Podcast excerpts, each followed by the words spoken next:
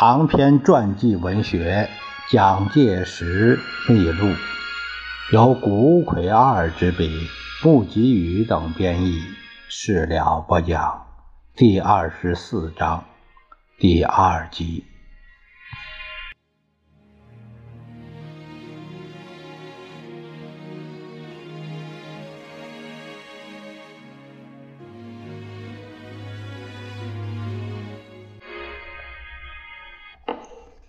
中国方面在得到行政院院长汪兆铭的同意之后，于七月六日，就是一九三五年七月六日，送出一件内容如下的通知：敬启者，六月九日，九井参谋长所提各事项均承诺之，并自主的期其遂行。特其通知，此致。梅津司令官阁下何应钦，这个用打字机打出来的一纸通知，就是在交涉过程中给予日方的唯一文件，而日本方面则擅自取之名为和美协定，并且宣传为就像是签订了正式性的军事协定一样，实则完全不是这么回事而是。监主自主实施，根本就没有所谓和美协定的存在。我这是蒋介石自己说，我可以对各位说，绝对没有这个和美协定。这件事怎么讲起来的呢？就是日本向何部长提出要求中国撤退河北境内的中央军队，并。撤销所有平津稽查党部和特务机关。何部长回一封极其简短的信，答复他们说：“这件事不待你们要求，我们中国已经自动办好了。”信中只说这几句话而已。但是，他拿了这封信，又无中生有，张大其词，说是成立了什么和美协定。何应钦回忆当时的交涉情形，向笔者就是谷葵二表示说：“梅津司令官是一个规矩的人，但是他下面的参谋们，像九井隆、高桥坦这些人，为求表现极尽为非作歹之能事，而梅津则无法加以抑制。他们瞒着梅津做了许多坏事。至于什么梅津何应钦协定，根本就是造谣。”当时交涉的结果固然是于中国不利，但在日本来说又是怎么样？只要看后面的结果，就该明了，毕竟是做错了。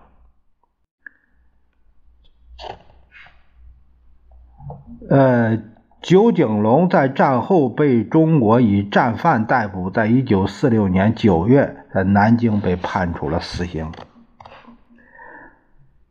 在此后不久，所谓的秦德纯与土原肥祥二之间，呃，秦土协定又复出一折。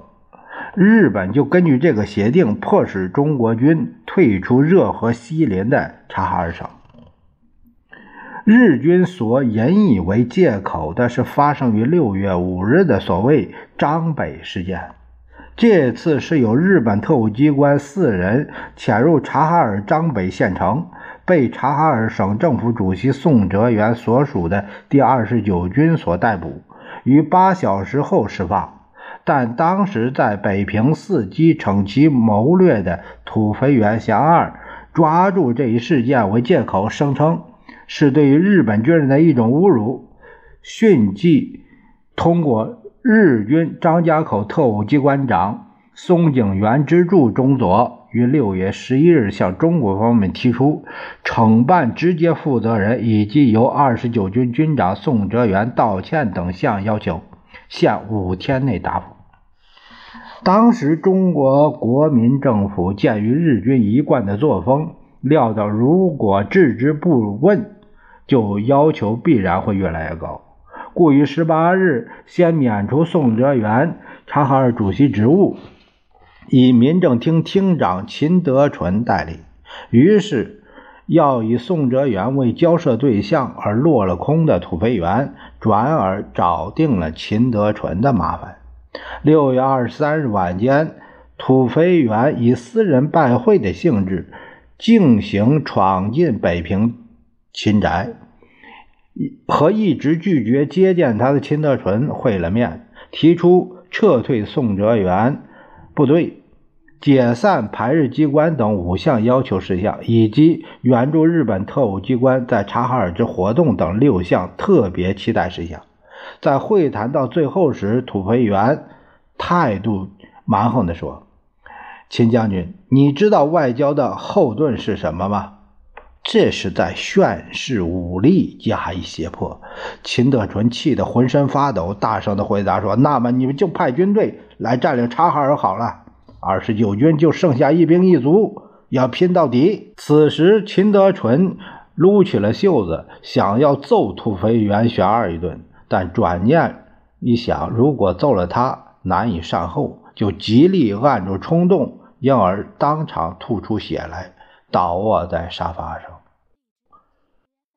国民政府在接到秦德纯报告和土肥原见面的情形之后，认为要防止日军自由行动，则只有选择进行交涉解决问题的途径，来指示秦德纯和对方折冲。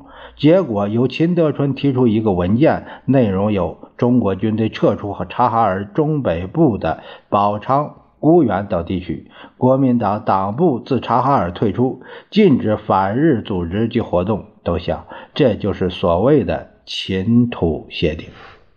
于是，稍有改善曙光的中日关系，便又被先后在河北察哈尔所发动的类似日军策谋所摧毁。六月三十日。为指挥剿共战争而驻节成都的蒋介石，在反省录上写出了愤怒又感慨的心情。他写道：“呜呼！国事至此，何以为人？凡有血气之伦，皇帝子孙，其将何以学此奇耻？若不图立志，复有何言立于天地之间？治之，治之。”倭王赵和当蒋作斌呈递国书时，特提出此次华北事变实对不住，对汪蒋两公之苦心深表敬佩，凡未转达等语。此国王面世道歉之力，实属罕见，彼或深愧不能制止军人。非法行为，倭政败乱，亦可见矣。这是蒋介石他日记里边的一些话。这个说的是蒋作斌在呈递国书时会见了日本天皇，啊，说提特意就是提到了华北事变，啊，天皇表示对不住，呃，这个辜负了汪蒋两公的。二公的苦心啊，这个表示歉意。这个蒋介石就认为国王这个道歉，这个实属罕见，他也感到呃，这个天皇不能制止呃军人的非法行为，倭政败乱。啊，他就感觉是难以，就是失控的这个现象。其实这里面，我觉得这一点蒋公有点可能是，可能是没有明察到一点是，前阵子就是有一个这个呃和长城一战的时候，就是因为没有天皇的命令，后来这不是军人打过去以后又撤回去了，说明什么？说明天皇的威严和他的意志还是能控得住这个少壮派军人的，呃，只是说什么呢？只是说他不想控制，或者是不想竭力来控制这个局面而已。虽然日本军阀在河北和察哈尔接连的扩张其行动，但寻外交途径改善中日关系的努力着实在继续进行中。和日本的友好是中国不变的愿望。以敌乎友乎之发表为契机，两国关系方才看到有趋向缓和的征兆，而一连串的日军扩张行动，则是意图加以离间的一种挑衅手段。是故，为了要牵制日军的行动，乃更有加强外交交涉的必要。七月二十八日。在一九三五年七月二十八日，在四川峨眉筹备创设军官训练团的蒋介石，乃邀约归国述职的驻日大使蒋作斌前往晤谈，嘱咐其向日本政府传言：只有强者示弱，然后乃有真正之同盟，无威胁而成之同盟。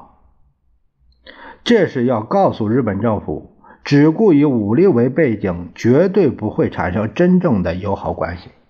蒋作斌遂通过新闻报道表示，中国政府不因一些不愉快的事件而变更改善中日邦交的政策。随后于八月三十日返回东京任所。当蒋作斌离开日本的八月十二日。在日本陆军中有所谓统治派中心人物之称的陆军军务局长永田铁山少将，与白昼在陆军省内被对立派的黄道派分子相泽三郎中佐所砍杀，这是显示日军内部纪律紊乱、精神颓废的事件。日本军务局长永田。被其现役军官所刺，其内讧之端渐现。吾知其老成谋国者，以毁其侵略满洲之所得，不偿其国内沦寂之肥退。从此日军弃焰或烧沙湖？这是蒋介石八月份反省录的内容。在永田铁山被杀害的第一天。导演九一八事变的石原莞尔大佐就任陆军参谋本部作战课长，又支那驻屯军司令官，则由多田骏少将出任。其后，多田与奉天特务机关长土肥原祥二少将、关东军副参谋长板垣征四郎少将被称为支那通三人小组。积极推动日军华北工作，策进反蒋战略。返回任所的蒋作斌于九月七日访晤广田弘毅外相，秘密会谈。蒋作斌继续提出调整中日邦交三项原则。他说。第一，中日两国彼此尊重对方在国际法的完全独立。日本应取消在华的一切不平等条约，包括租借地、租借领事裁判权在内。军队和军舰非经对方许可，不得在对方的领土、领海驻屯、通过、停泊。此外，并互相享有遵守独立国家在国际法上所规定的一切权利与义务。第二，今后中日两国彼此维持真正友谊，又非有意行为，如破坏统一、扰乱治安、毁谤污蔑等行为，不得施之于对方。第三，中日邦交恢复正常轨道，今后一切事件与问题，均需用和平外交手段来解决。凡外交机关以外分子的行动和任意采取。压迫手段应立即停止。蒋作斌更且表明，如果日本承认以上三项基本原则，并撤销上海停战协定、塘沽协定以及军方有关华北的约定，恢复九一八以前状态，则中国方面将会同意：第一，设法停止抗日及抵制日货；第二，不谈满洲问题。第三，在平等互惠、贸易均衡的原则下商量两国经济合作，凡与两国有利者，故当为之。即使对日本有利而对中国无害之事，亦可商量。第四，倘经济合作成绩良好，两国国民不会再有猜疑，并可以商量军事问题。这在中国来说，实在是最大限度的善意提议。当时广田虽然避开立即答复，但也表现出相当积极的态度。他在十八日再度和蒋作斌会晤时，曾透露说。中国政府的希望，日方总愿尽量去做，但如何实现，目前正和军方研究中。未料到了十月七日，广田弘毅又约晤蒋作斌，表示中国方面所提的三大原则可望实行，但必须中国先同意下列三点：第一，中国需绝对放弃以夷制夷的政策，不得再借欧美势力来牵制日本。如仍旧养与日本亲善，而因结欧美，则中日两国绝无实现亲善的可能。第二，中日满三国须常保持圆满关系，这才是亲善的根本前提。中国如能正式承认满洲国，日本才可认为中国确有诚意。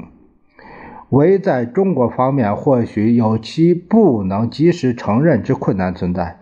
然无论如何，中国必须尊重满洲国存在之事实，应找出办法：第一，使满洲国及满洲国接近的华北地区之间不起争端；第二，使满洲国及满洲国接近的华北地区之间保持密切的经济联络；第三，中国为防止赤化，需与日本共商议有效的方法。赤化运动发源于某国，它指的是苏联。自北方南下，故在中国北部边境一带，有与日本协议防止赤化之必要。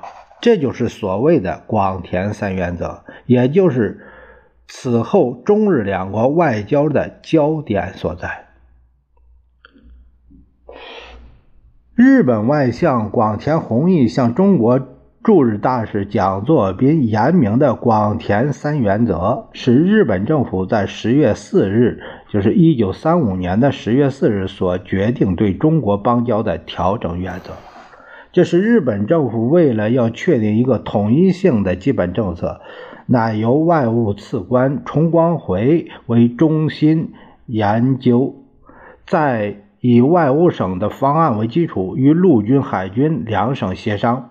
并特别照顾到陆军的意向，然后筹集出这样的原则。至于其具体的内容，在告知蒋作斌之后，一时列为外交秘密，乃至一九三六年元月二十一日，广田在国会外交政策演说中才把它公开出来。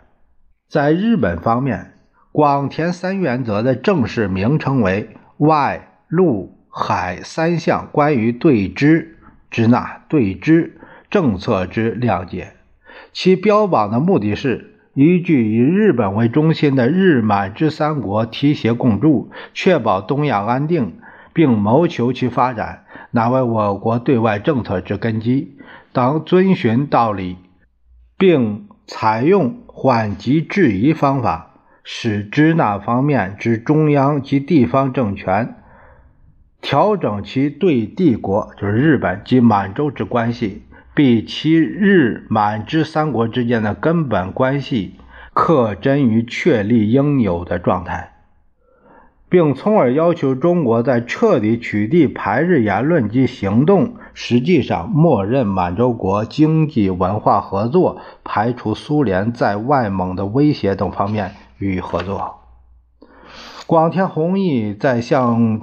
蒋作斌说出其三原则之际，一再表示，中国政府如能完全同意此三原则，日本便可以逐步商议中国所提出的三大原则。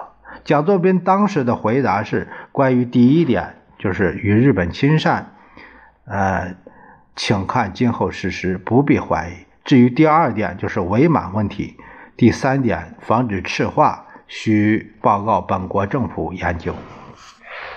蒋介石在接到广田三原则的概略报告时，正好是在为了指挥剿共战事，与宋哲元、阎锡山等北方负责人会谈，而乘飞机巡行于陕豫晋各省之间。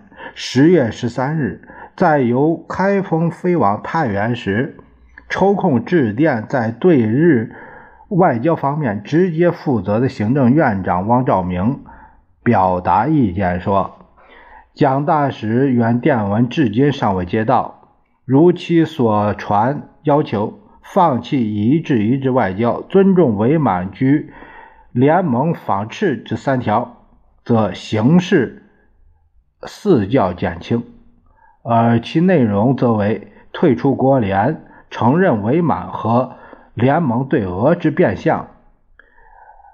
亦即实施此内容之第一步也，故其意义深重，不得不郑重考虑。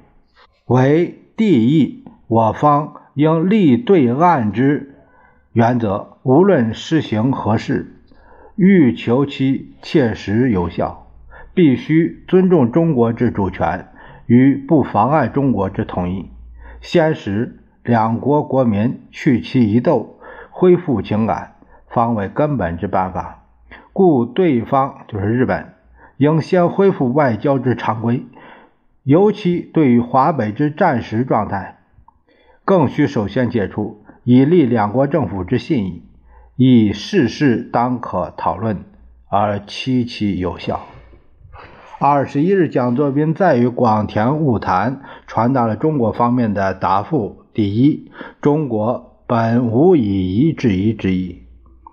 中国在其他各国关系方面，绝不使中日关系受到不良影响，尤其不是有排除日本或妨害日本的意思。第二，今后中国虽不能和满洲进行政府间之交涉，但中国对于该地方之现状，绝不用和平以外之方法引起事端。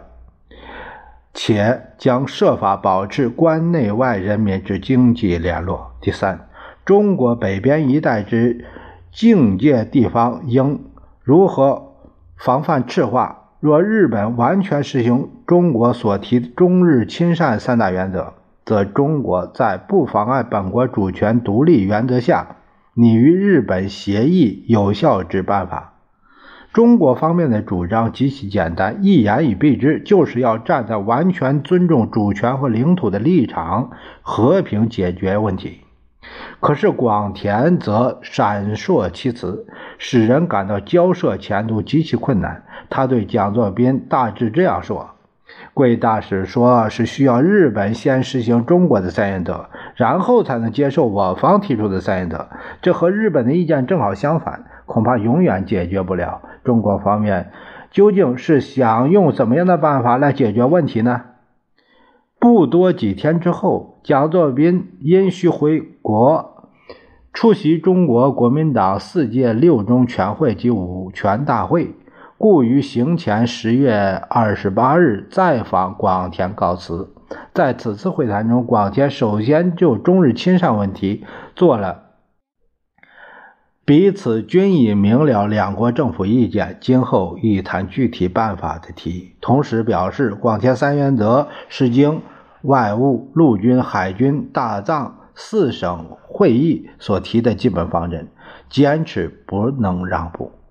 结果，中日双方仍决定通过外交路线进行交涉。十一月初，由驻日大使馆参事丁绍吉。以及外务次官崇光葵开始商谈有关两国交涉之手续问题及准备事项。